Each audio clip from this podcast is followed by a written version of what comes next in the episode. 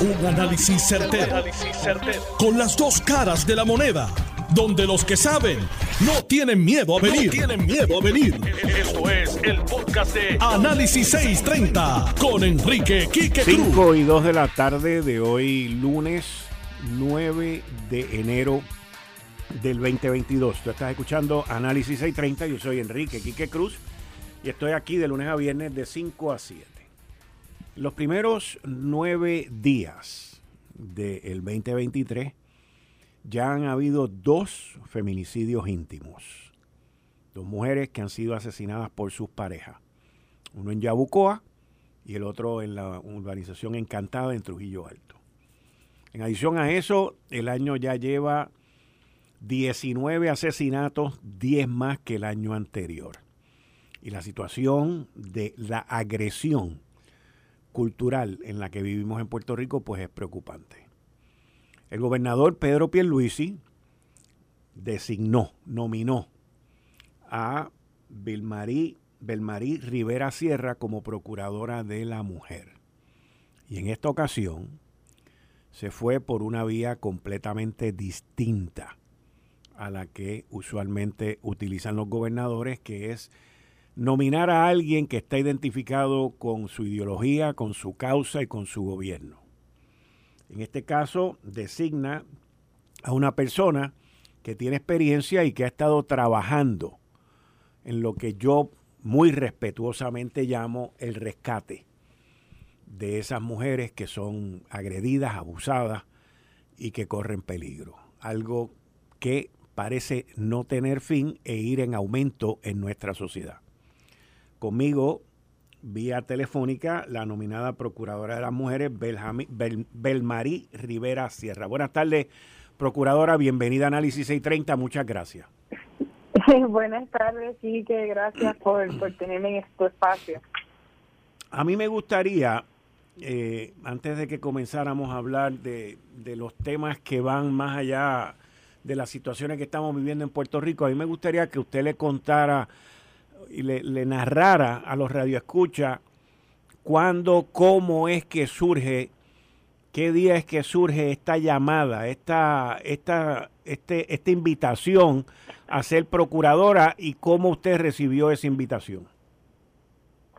Bueno, realmente, es verdad, había una, hubo una petición de mi, de mi resumen, porque pues el gobernador, yo he tenido la oportunidad eh, tuve la oportunidad de trabajar en el Comité PARE, eh, obviamente que es el comité verdad que se establece como parte del proceso de la implantación de la orden ejecutiva para atender la situación de violencia de género. Eh, ahí pues em, estuve alrededor de año y medio, ¿verdad? Casi dos años, estuve un año y medio, estuvimos prácticamente trabajando desde el comité y tuve la oportunidad de tener, ¿verdad? Eh, sus comités de trabajo a mi cargo, como el subcomité de servicio, y a la misma vez pues interactuar con el gobernador y estar en esa verdad de discusión con él y pues él fue viendo mi trabajo y posteriormente pues me solicitan eh, mi currículum para poder este, ser evaluado eh, para esta posición. Eh, a inicios de, del año pues recibo verdad la llamada y tengo la oportunidad de, de dialogar con el gobernador sobre esta propuesta de dirigir la oficina eh, y pues fue una noticia que a mí me, me, me, llenó de mucha ilusión y me sigue llenando de ilusión, ¿verdad? poder trabajar en un espacio eh, donde puedo hacer cosas para continuar contribuyendo a mejorar la calidad de vida de nuestras mujeres, de nuestras niñas, de nuestras jóvenes, eh, ¿verdad? Y poder crear espacios de, de, de, de defensa de derechos y sobre todo espacios de paz y seguridad, que es lo que siempre he aspirado. Así que así fue todo el proceso eh, y pues me honro, ¿verdad?, en que, tomen, en que hayan tomado en consideración eh, mis ejecutorias, mi trayectoria como defensora de los derechos de las mujeres eh, y el trabajo que he realizado todos los días, que es el único que sé hacer, que es salvar vidas, ¿verdad?, que es lo que he hecho por estos 18 años.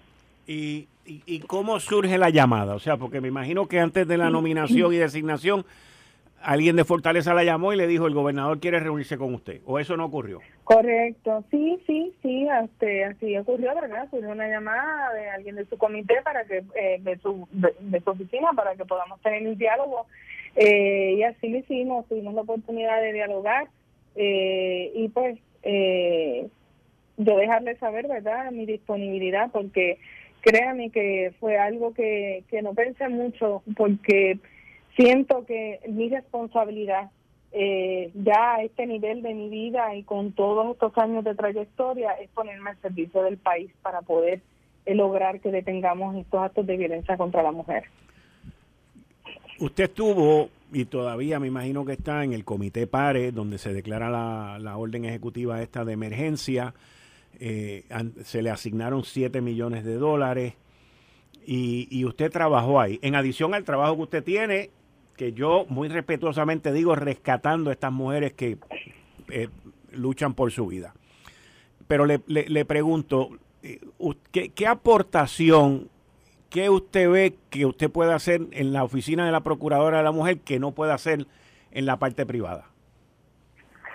Bueno, obviamente yo tengo una limitación que es que en la parte privada eh, yo puedo traer una, unas estrategias y unas recomendaciones, pero no tengo la capacidad de que tenga un efecto multiplicador, ¿verdad? Y que llegue al país, que podamos hacer cambios en general cambios de país en términos de políticas públicas, de procedimientos, de protocolos.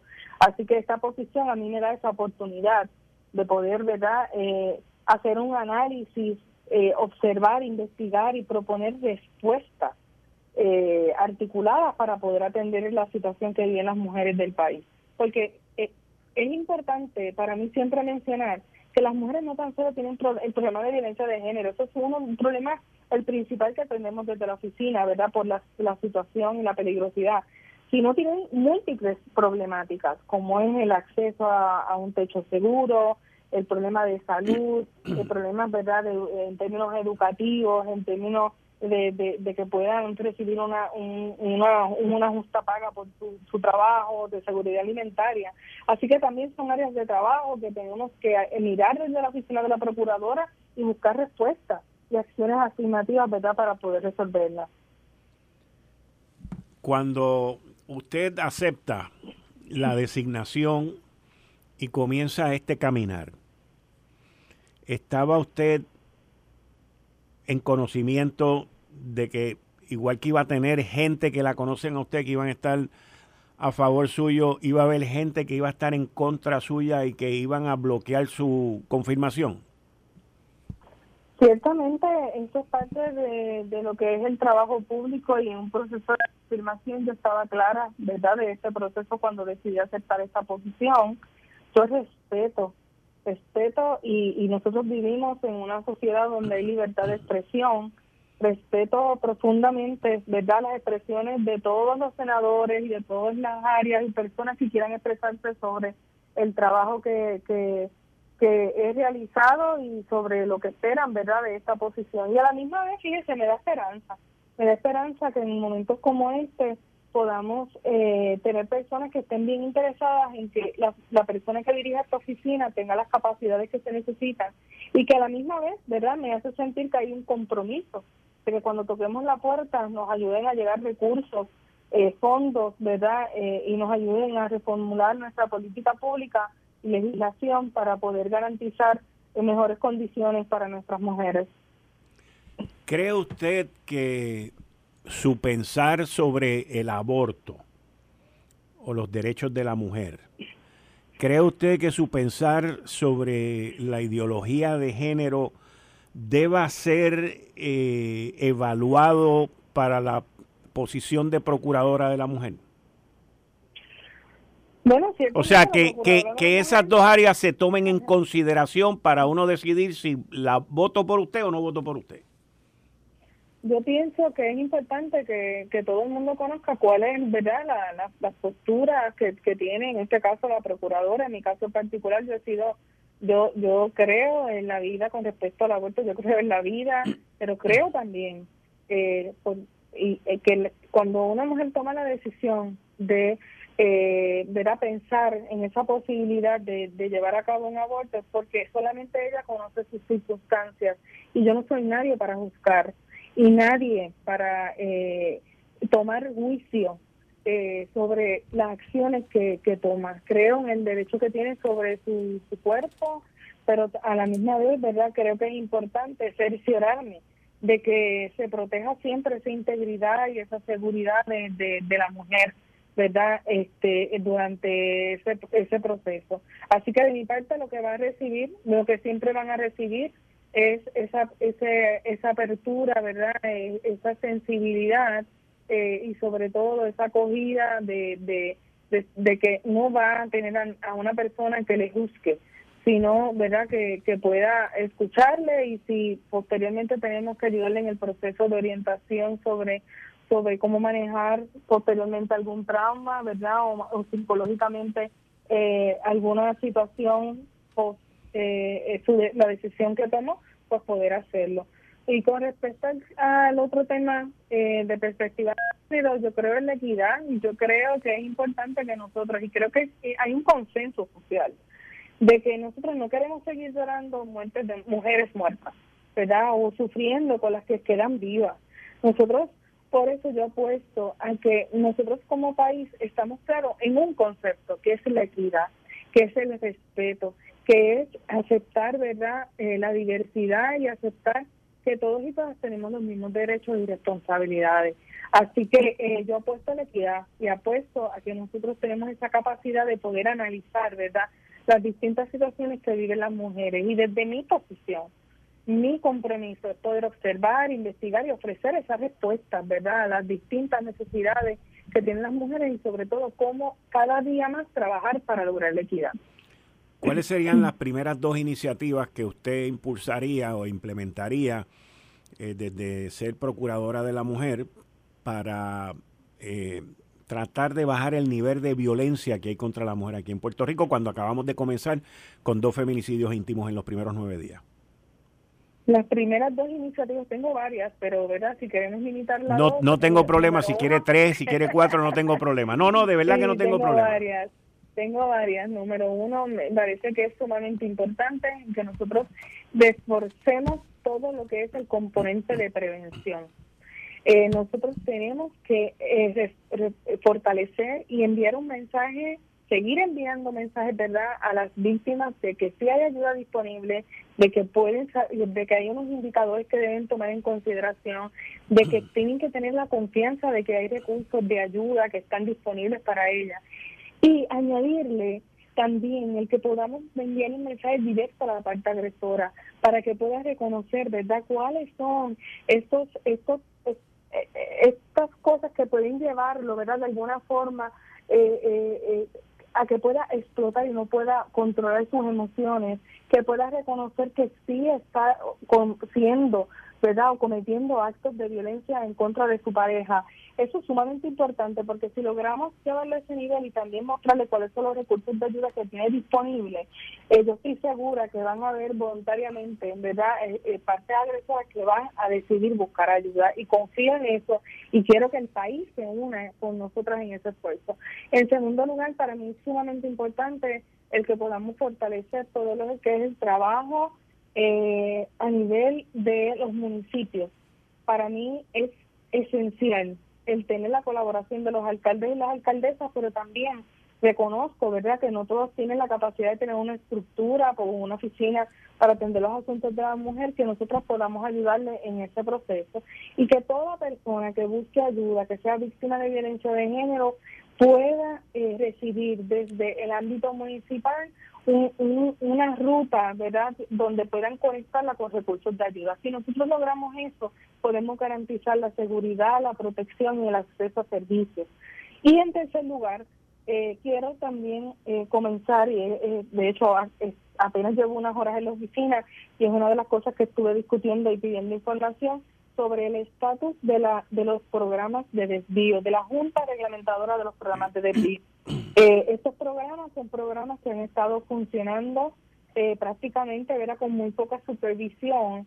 No hay una junta constituida y es una de las cosas que quiero hacer también como procuradora, el poder hacer esa recomendación al gobernador para que lo tome en consideración y nombre a la mayor brevedad a los miembros que necesitamos ¿verdad? para completar esta junta eh, reglamentadora y que podamos eh, trabajar un plan de acción y comenzar ese proceso de revisión de esos procesos de licenciamiento, de revisión de cuáles son los programas existentes y sobre todo información sobre su efectividad, que no la tenemos, no existe información sobre cuántas personas atienden, qué servicios dan, eh, cuántos agresores o agresoras han vuelto nuevamente, ¿verdad? Eh, eh, se han educado realmente o han vuelto a, tener algún tipo de, de, acto violento en contra de su pareja. Así que para mí eso es esencial. ¿Para cuándo tiene usted en su agenda, en su calendario, reunirse con la senadora Joan Rodríguez Bebe y con Tomás Rivera Chats?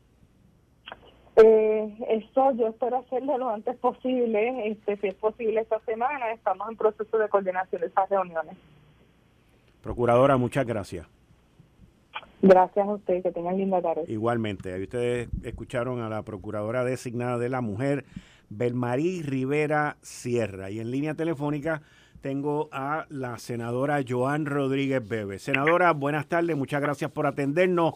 Bienvenida a Análisis 630. Gracias, Quique, por la oportunidad de hablar sobre este tema. Bueno, usted escuchó ahí a la nominada eh, y usted también ha salido, eh, yo diría, por lo menos mi interpretación en contra de esa nominación. ¿Cuál es la base de, de usted estar en contra de la nominada? Mira, Quique, y vuelvo y digo que yo no cuestiono eh, el interés real que tiene la nominada con atender o continuar atendiendo los temas que atañen a las mujeres en Puerto Rico. Sin embargo, sin embargo, la nominada, la procuradora Procuraduría de las Mujeres, ha sido clara en sus expresiones públicas a favor de impulsar un enfoque particular para atender el tema de la violencia hacia la mujer que sabemos que es uno de los, de los temas neurálgicos, eh, e entre otros, ¿verdad? Entre otros asuntos. Y ha dicho claramente que su enfoque es un enfoque de ideología de género. De hecho, ella fue una colaboradora del Comité PARE, que todos sabemos en Puerto Rico cómo estaba conformado ese grupo, por qué sectores feministas radicales de izquierda estaba liderado ese organismo gubernamental y la designada ha sido clara en sus expresiones y yo tengo una diferencia muy, muy definida que no tiene que ver nada con sus cualidades como ser humano. Pero esas diferencias, que van a lo básico. ¿Por qué? Porque ese enfoque de ideología de género o perspectiva de género, como le llaman algunas personas, ha probado ser un enfoque totalmente fracasado en aquellos lugares donde se ha implementado por muchos años. En Puerto Rico todavía hay sectores que insisten en importar a nuestro país lo que ya ha fracasado en España, lo que ha fracasado en Argentina, lo que ha fracasado en los países nórdicos, lo que ha fracasado en las jurisdicciones de México y otros países en el mundo. Es decir, pensar a estas alturas que la llamada perspectiva de género es el enfoque que debe dirigir la oficina o los esfuerzos de la oficina de la Procuraduría de la Mujer para atender los problemas de las mujeres puertorriqueñas. Sencillamente es una receta al fracaso. Y esa designación va a ser una designación por 10 años. O sea que imaginemos, ¿no? Que si ya sabemos que la designada va a impulsar ese enfoque que ya ha fracasado por décadas en otras jurisdicciones, ¿por qué le vamos a dar paso a esa posibilidad? Eso, eso por un lado, pero obviamente siendo uno de los elementos principales de mi objeción a esa nominación. La designada se ha expresado también con claridad en apoyo a sectores feministas radicales en el país, a quienes ella llama compañeras activistas. O sea que su línea ideológica está trazada y la Procuraduría de las Mujeres no puede convertirse en un bastión ideológico de sector alguno. De la misma manera que yo rechazaría que se designe a una persona que piense resolver alegadamente los problemas de las mujeres promoviendo una doctrina religiosa particular, de la misma manera no pongo a que se pretenda a través de una ideología específica. ¿Por qué? Porque sencillamente no atiende los problemas ni las causas reales. Aquí deberíamos estar hablando no de impulsar la perspectiva de género, como visión ideológica sobre la sexualidad, sino hablar del problema de la drogadicción en nuestro país, el problema del alcoholismo, de la salud mental, de la desigualdad social como causas reales que inciden sobre la violencia entre parejas. ¿Para qué? Para poder entonces proveer soluciones efectivas al problema. Eso es lo que espera el país. ¿Ha tenido oportunidad usted de hablar con compañeros suyos, senadores y senadoras, sobre esta designación? He hablado de pasillo, he hablado de pasillo con algunos compañeros de las distintas delegaciones. Hay compañeros que lo están evaluando, hay compañeros que ya se han expresado públicamente en contra. Así que ahora mismo realmente no he hecho un conteo. Pero eh, así, por, así a vuelo de pájaro, ¿usted lo ve difícil para la confirmación? Digo, y la razón por la que le hago la pregunta es que esta es la segunda nominación que hace el gobernador. Primero nominó a Zoela Boy, que yo entiendo, esta es mi opinión y mi, mi, interpretación, que yo entiendo que la, la, negativa para tan siquiera considerar el nombramiento de ella, que el gobernador terminó retirándolo, bueno, nunca lo hizo, se rumoró y nunca lo hizo, eh, es muy parecido a, la situación que está pasando esta señora ahora. claro, lo que pasa aquí que es que si, si se fija, el gobernador ha nombrado a, dos, a dos personas que tienen una línea ideológica particular de cómo atender los asuntos de las mujeres y esa línea ideológica específica centrada en la llamada perspectiva de género ha sido la ficha de tranque. Y es que tiene que serlo, como lo sería designar a una persona que piensa promover una doctrina religiosa a través de la oficina de la Procuraduría de las Mujeres, pues también sería una ficha de tranque comprensible. ¿Por qué? Porque no pueden, estos, estas oficinas no pueden ser bastiones ideológicos de nadie. Eso no quiere decir que las personas en su carácter privado no puedan tener cualquier este, opinión personal sobre estas formas de pensar. El problema es cuando tú vas a implementar política pública, política pública, utilizando solamente una visión particular y sobre todo cuando se trata de una visión ideológica que se sabe, no solamente, no, y no solamente que es ideológica, aquí, que es que se sabe que ha fracasado. La pregunta que yo me hago, y yo exhorto a los periodistas a que la hagan, ¿dónde en el mundo las políticas públicas de perspectiva de género han reducido la violencia contra la mujer? ¿Dónde estas, estas políticas han permitido que las mujeres se desarrollen mejor a nivel económico? ¿Cómo ha representado un beneficio para el fortalecimiento de las familias? Entonces, lo que estamos viendo es que el gobernador vuelve y hace un nombramiento que tiene el mismo perfil a la hora de evaluar cuál va a ser la política pública que se va a implementar desde esa oficina, pues lo que está diciendo el gobernador, en otras palabras, sin decirlo verdad de forma expresa, es que entonces él comulga con esa forma de ver y de entender los problemas y por lo tanto con esa misma ideología. Porque es la, cita de la postura del gobernador, pues fantástico que el país la conozca y en su momento el país pasará juicio. Senadora, tengo que ir a una pausa, pero tengo una pregunta adicional. ¿Usted podría esperar ahí un momentito? ¿Me hace sí, con mucho gusto. Y, le, voy a decir cuál es la pregunta que, que tengo, porque principalmente es para que usted le explique a los radioescuchas eh, cuál sería o cuál usted entiende que sería el, la función de esta procuradora de, con, la cuestión de la ideología de género, porque ahí hay un poco de confusión al respecto. Sí, de, cómo usted ve su función a base de su ideología con la perspectiva de género. Muy bien. ¿Cómo no? Muy bien, gracias. Eh, estás escuchando el podcast de Noti1. Análisis 630 con Enrique Quique Cruz. 5 y 31 de la tarde de hoy, lunes 9 de enero del 2023. Tú estás escuchando Análisis 630. Yo soy Enrique Quique Cruz y estoy aquí de lunes a viernes de 5 a 7.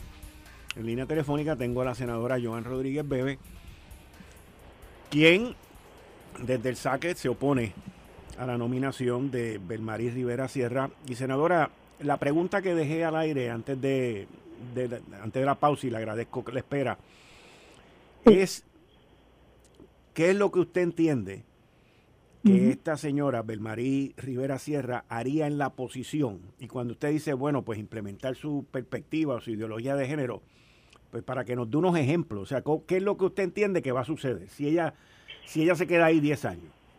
Sí, mira, aquí que primero lo que va a suceder es que no se va a resolver el problema de la violencia contra la mujer. Esto es lo primero. Lo que va a suceder es eso, que lo, lamentable es que tratando de, impulsar una visión particular como lo es la ideología de género, no se resuelve el problema que, se, que supuestamente y alegadamente se quiere atender.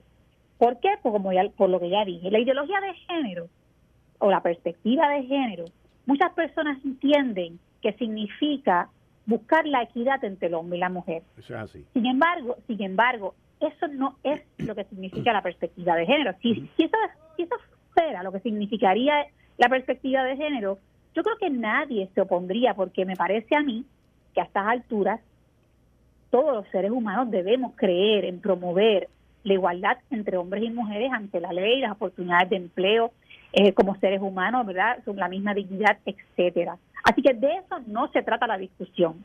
Lo que pasa es que quienes promueven la perspectiva de género en nuestro país, que sabemos que son principalmente los grupos del feminismo radical y de la comunidad o el lobby, porque no es la comunidad, es el lobby LGBT en nuestro país, porque hay miembros de la comunidad LGBT que tampoco están de acuerdo con la perspectiva de género, pero estos sectores principalmente promueven a través de esa forma de ver las cosas una concepción específica de cómo es la sexualidad humana y cómo se debe definir, planteando, y te voy a poner un ejemplo, que las mujeres o las niñas pueden decir, pueden tener pene y que los niños con pene pueden decir que son niñas.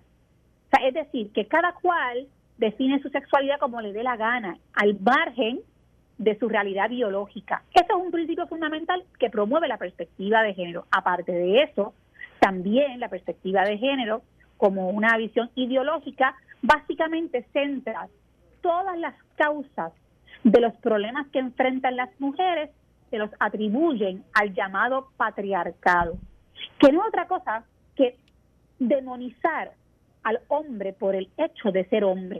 Es una forma bien simple ¿no? de tratar de explicar esto, pero mucho más complejo, por supuesto. Y es una visión, es una visión que lejos de buscar una reconciliación, una dinámica armoniosa entre las mujeres y los hombres cuando hay momentos de conflicto, lo que hace es promover un discurso de hostilidad, es decir, agudiza las diferencias entre el hombre y la mujer desde una mirada antagónica. Por eso es que usted ve los videos ¿verdad? de las tamboreras y los, los feminismos radicales, que son discursos que generalmente tienen una tónica hostil, como una tónica de guerra. Y es porque lamentablemente estos sectores a través de esta ideología promueven ese tipo de discurso. La pregunta que yo me hago es, si eso es bueno para el país. La pregunta también que me hago es si eso realmente soluciona algún problema en Puerto Rico. Por lo tanto, mi preocupación inmediata, inmediata, oye, que no estoy diciendo que la designada no tenga las competencias para hacer, al parte de sus funciones, hacerlas cabalmente, por supuesto. De eso tampoco se trata. Lo que pasa es que si toda la política pública de su oficina va a estar dirigida por esta ideología y esta forma de pensar, entonces nos tenemos que cuestionar si verdaderamente vamos a poder ver los resultados que queremos ver. Y yo tengo que adelantarme y decir, bueno, si nos dejamos llevar por la experiencia de otras jurisdicciones, donde, al igual que en Puerto Rico, reparten dinero para dar talleres de adoctrinamiento ideológico para que usted se aprenda todas las identidades de género que existen y todos los conceptos ideológicos sobre la sexualidad, pues yo creo que alguien me diga si eso ha resuelto algún problema en el mundo, si eso ha resuelto algún problema contra la mujer en el mundo, si eso resuelve el problema de vivienda contra la mujer, si eso resuelve atender a las mujeres que están embarazadas, los asuntos familiares, la crianza de los hijos, el desarrollo económico de las mujeres empresarias, que alguien me diga en qué parte del mundo eso ha resultado en un beneficio para las mujeres. Y le Porque usted no, tiene, usted no tiene que creer que las niñas tienen, pueden tener el pene o los niños tienen que tener vulva para usted estar de acuerdo en que las mujeres deben echar para adelante.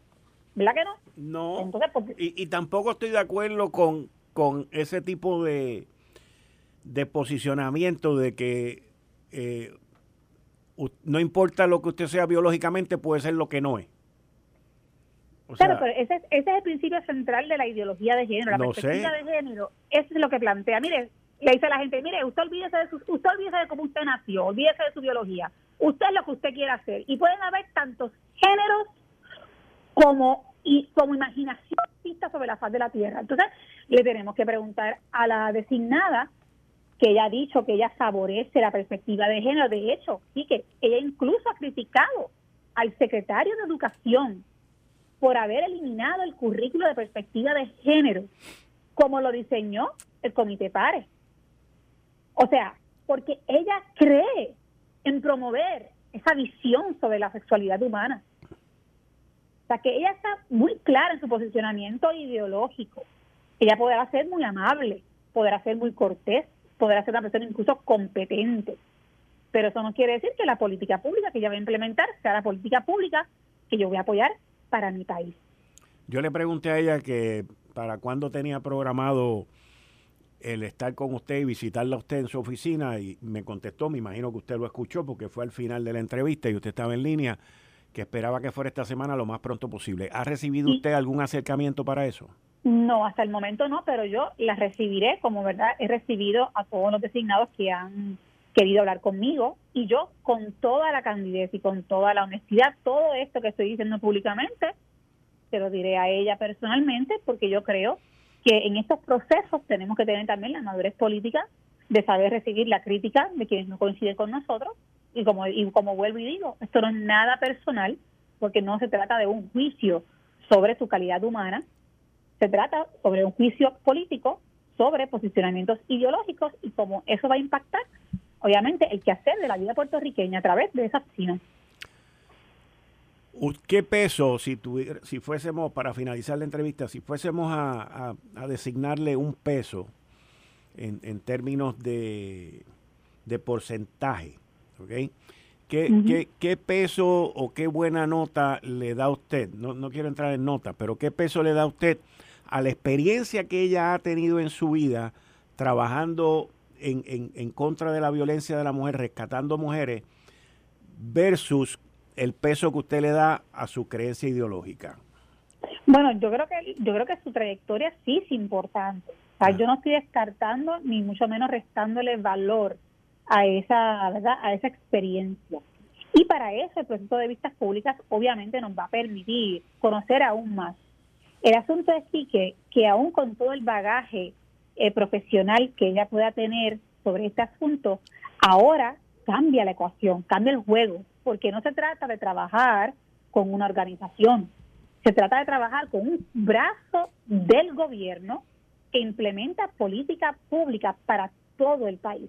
Y por lo tanto, desde esa perspectiva, aunque ciertamente sus competencias profesionales son un factor importante, obviamente su posicionamiento ideológico va a ser fundamental porque por los próximos 10 años esa va a ser la persona que va a liderar los esfuerzos de una oficina que todos nosotros queremos que funcione en beneficio de las mujeres. Y si yo creo que su posicionamiento ideológico es contraproducente para los resultados que estamos buscando, ciertamente eso va a tener mayor peso y no podrá contar con mi apoyo.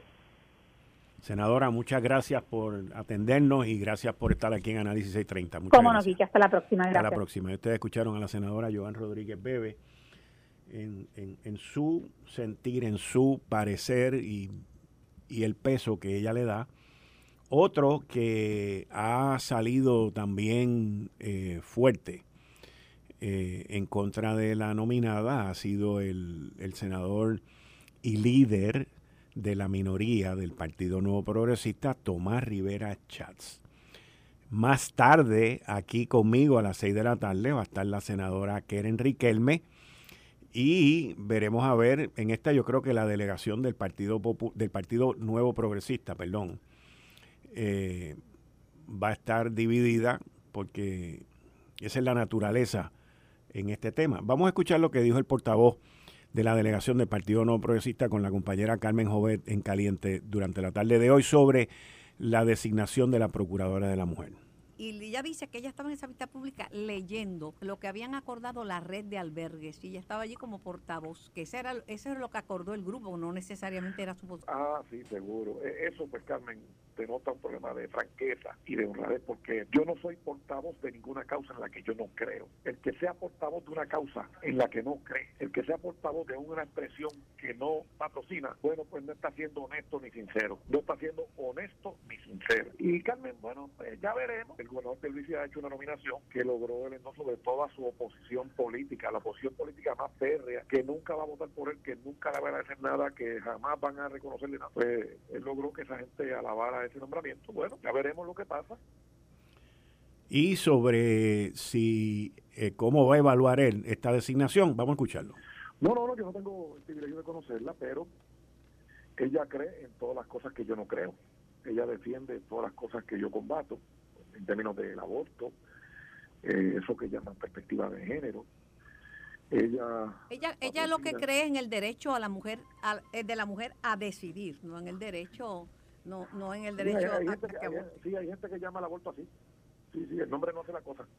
Hay gente que llama al aborto así. Pero, Carmen, mira, eh, Mafia, que es un brazo político de la izquierda, eh, de los independentistas que usan la causa de la mujer para eh, adelantar su agenda política primero y, la mujer como algo colateral, al igual que colectivos feministas y otros. Eh, la endosan, Acevedo Vilá la endosa. o sea, toda la gente que, que representa precisamente lo que yo he combatido y con lo que yo no comulgo, pues la respaldan, pero a pesar de eso yo no tengo problema en evaluarla.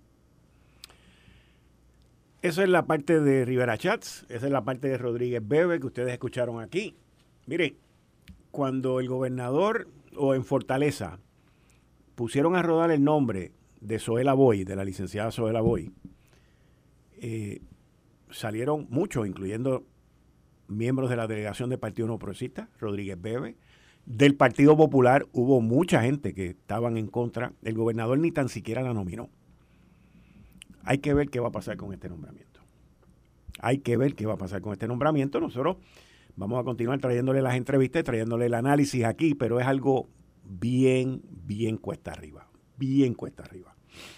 Ahora, como todos los lunes a las 5 y 30 conmigo aquí está el licenciado Julio Benítez, que quiero hoy hablar con él sobre cómo se ven las cosas en términos del comercio, del desarrollo económico. China abre eh, pero por otro lado, el sector tecnológico está votando gente a diestra y siniestra. Se habla de que no hay quien nos despinte una recesión en el 2023. Por otro lado, leí un artículo en un reconocido periódico de los Estados Unidos, el Wall Street Journal, donde designan que si hay una recesión se va a llamar Rich Session, que solamente va a afectar el, el sector de la gente que tiene mucho poder económico. En fin, hay mucha incertidumbre sobre qué va a ocurrir en el 2023 que apenas acaba de comenzar, pero principalmente pues lo más que nos interesa a nosotros es qué va a pasar en Puerto Rico. Julio, buenas tardes, bienvenido aquí a Análisis 630. Buenas tardes, Quique, buenas tardes radio oyentes y felicidades a todos en el nuevo año. Todavía no había venido el programa. Bienvenido de vuelta. El nuevo año. Pues ciertamente, Quique, hay mucha incertidumbre y no es solamente en Puerto Rico ni en Estados Unidos es un tema a nivel global. Por, las muchas cosas que están ocurriendo y porque el asunto de la disminución en la actividad económica está a la vuelta de la esquina alrededor del mundo. Eh, cuando hablamos de recesión, básicamente de lo que estamos hablando es de una desaceleración en la actividad económica, en la inversión y en la producción. Eh, y eso pues lo tenemos a, través del mundo entero. Si eso va a afectarnos de manera negativa, eso está por verse. Todavía los signos están. Todavía no hemos visto que se lleve a un punto donde podamos establecer claramente que hay una clara desaceleración económica. Y me explico los porcientos de financiamiento vienen subiendo desde el año pasado, desde los últimos meses del año pasado. Eh, se supone que para este miércoles debe haber un anuncio. Se ha estado hablando de que puede haber un anuncio de una pequeña alza. Y lo, el Tesoro lo hace para tratar de controlar el mercado. Eh, y lo que se vislumbra, y cuando digo se vislumbra es que esta es la percepción de los expertos eh, en estos temas de, de economía y de mercado. Pero no el 100% de ellos están de acuerdo en que tiene necesariamente que haber una recesión. Eh, hay una desproporción como de, de una tercera parte, de 1 a 3, en que no están de acuerdo en, en que necesariamente va a haber una recesión. Eh, pero ciertamente en Puerto Rico tenemos por cientos más altos en financiamiento y el que va a comprar un carro hoy día va, se va a encontrar con que el financiamiento le va a salir más alto de lo que le salía el año pasado a mitad de año. Eh, Pero más alto en Puerto Rico versus en los estados. Porque te voy a dar un ejemplo, te voy a dar un ejemplo que me, me, lo dijo a mi gente la semana pasada.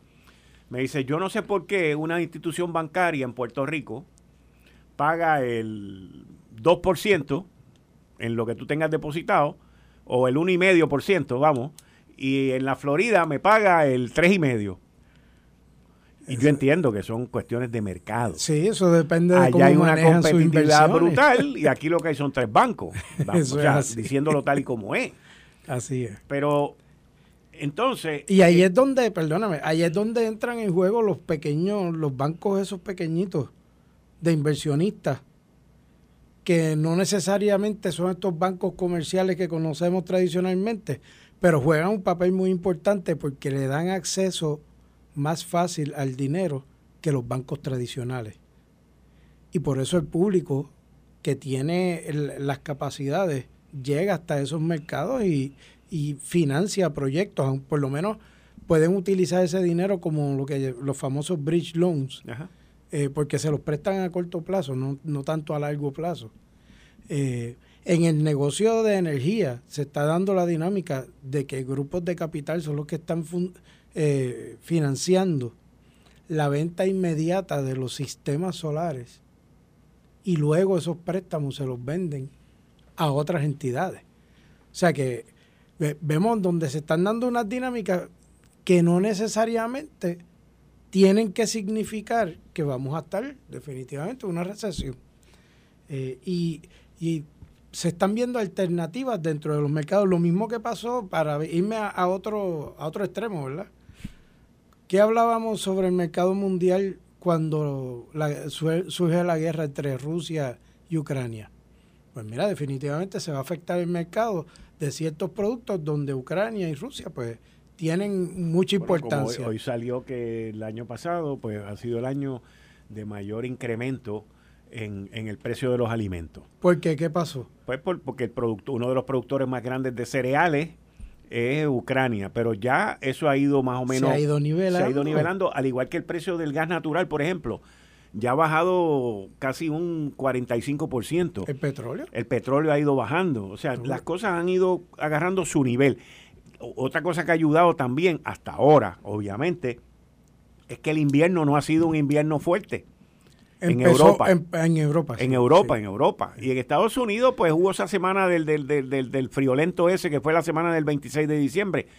Semana non grata, pero... Luego como que cambió, ahora volvió a enfriar un poco. Correcto. O sea, que todas esas cosas inciden. todo eso incide en, el comportamiento del mercado. ¿Qué tú crees que ocurre aquí?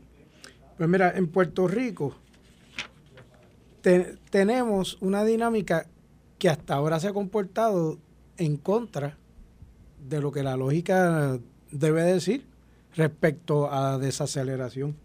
Y es que los niveles de empleo se han mantenido, o mejor dicho, el nivel de desempleo se ha mantenido bajito. Y ese, como, como lo ven, es que eso es un contraindicador respecto a la recesión. En la medida que haya poco desempleo, pues hay menos recesión. Eh, por lo tanto, tenemos un factor ahí que, nos da una señal contraria a lo, a lo que se supone que ocurra. Pero tan, bueno, sí, estoy de acuerdo contigo. ¿Qué pasa? pero hay otro elemento atado a ese. No es meramente que haya mucho empleo, es que sean empleos lo suficientemente bien remunerados para poder manejar el asunto de los precios. Que no es el caso de aquí. Y ahí, es donde tenemos entonces un elemento contrario. Y, pues no, es una ciencia exacta, ¿verdad? Hay que ver cómo eso se va a comportar. Eh, y específicamente en Puerto Rico tenemos el asunto de que la inyección en proyectos eh, con fondos federales puede ser un elemento que ayude a combatir esa desaceleración económica. Y ahí tenemos que las entidades sin fines de lucro, las agencias de gobierno, los municipios y la oficina de Coltri van a tener en sus manos el poder mover esos proyectos y llevarlos de la mesa a la ejecución. Eso en este año va a ser crucial. Y más crucial es que tiene que ser este año, porque el año que viene, ¿qué pasa? Elecciones. El otro año vienen las elecciones. Y en año de elecciones, tradicionalmente, no hay gran inversión porque hay mucha incertidumbre sobre cómo se va, cómo va a terminar la composición administrativa. Así que este año es de suma importancia para que todo ese movimiento que tiene e, e, estos elementos que acabo de mencionar, de, de los sin fines de lucro, municipios y agencias, y menciono esos tres porque son las entidades que solicitaron los fondos de FEMA para llevar a cabo proyectos. Y son los que tienen esos fondos aprobados de FEMA y que son eh, canalizados por la oficina de, de Coltri. Eh, más adelante vamos a tener la oportunidad de, hablar con el ingeniero Manuel Lavoy para ver el progreso de la iniciativa que nos anunció aquí del desembolso inicial del 25% eh, de los fondos para los proyectos que están autorizados por FEMA. vamos a hacer la gestión para, tener una entrevista con él. Eh, otro, otro tema atado a este es que en Puerto Rico tenemos el fondo de incentivos que maneja el Departamento de Desarrollo Económico. Y específicamente lo que tiene que ver con los pequeños y medianos negocios, ese fondo juega un papel bien importante. ¿Por qué? Porque esto no, no son fondos de préstamo. Esto es dinero que si el, el solicitante cumple con las condiciones, le dan ese dinero para ser utilizado en el negocio y no lo tiene que repagar. Como quien dice, dinero gratis tiene que cumplir con unas condiciones, pero si logra el acceso a ese dinero, pues tiene una ayuda que no tiene que repagar. ¿Qué pasa con ese fondo? Pues ahí necesitamos que tanto la Junta de Control Fiscal como el Departamento de Hacienda entiendan la función de, que tiene ese fondo en un momento como este donde el acceso al dinero va a ser más caro porque los intereses van a ser más altos y este tipo de, ayuda es la que puede salvar la vida para los pequeños y medianos negocios. ¿Y por qué digo que esos dos elementos tienen que alinearse? Porque la Junta de Control Fiscal fue la que estableció el límite de ese fondo. Ese fondo se supone que reciba el 10% de las contribuciones que pagan todas las entidades que tienen decretos de exención contributiva. Y técnicamente ese fondo podría estar llegando fácilmente a los 120, 130 millones de dólares por año. Y le pusieron un límite más bajito. Que aunque, aunque haya esa captación en Hacienda, el secretario de Desarrollo Económico no puede contar con todo ese dinero, sino que le pusieron un límite más bajito que puede utilizar. ¿Y por qué también se tiene que alinear el Departamento de Hacienda? Porque si no le hace llegar el dinero a tiempo al departamento, el departamento no lo puede comprometer haciéndoselo llegar a los pequeños y medianos comerciantes. Todos esos programas de incentivos que mencionamos aquí a través del año y las diferentes iniciativas no se pueden dar si ese dinero no fluye.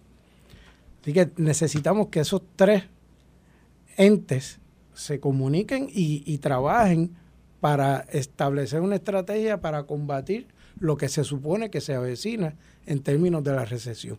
Pues vamos a ver eso entonces. Ok. Muchas gracias, Julio. Muchas gracias a ti. Nos vemos el próximo lunes. Esto fue el, podcast de Notiuno. Análisis 630 con Enrique Quique Cruz. Dale play a tu podcast favorito a través de Apple Podcasts, Spotify, Google Podcasts, Stitcher y notiuno.com.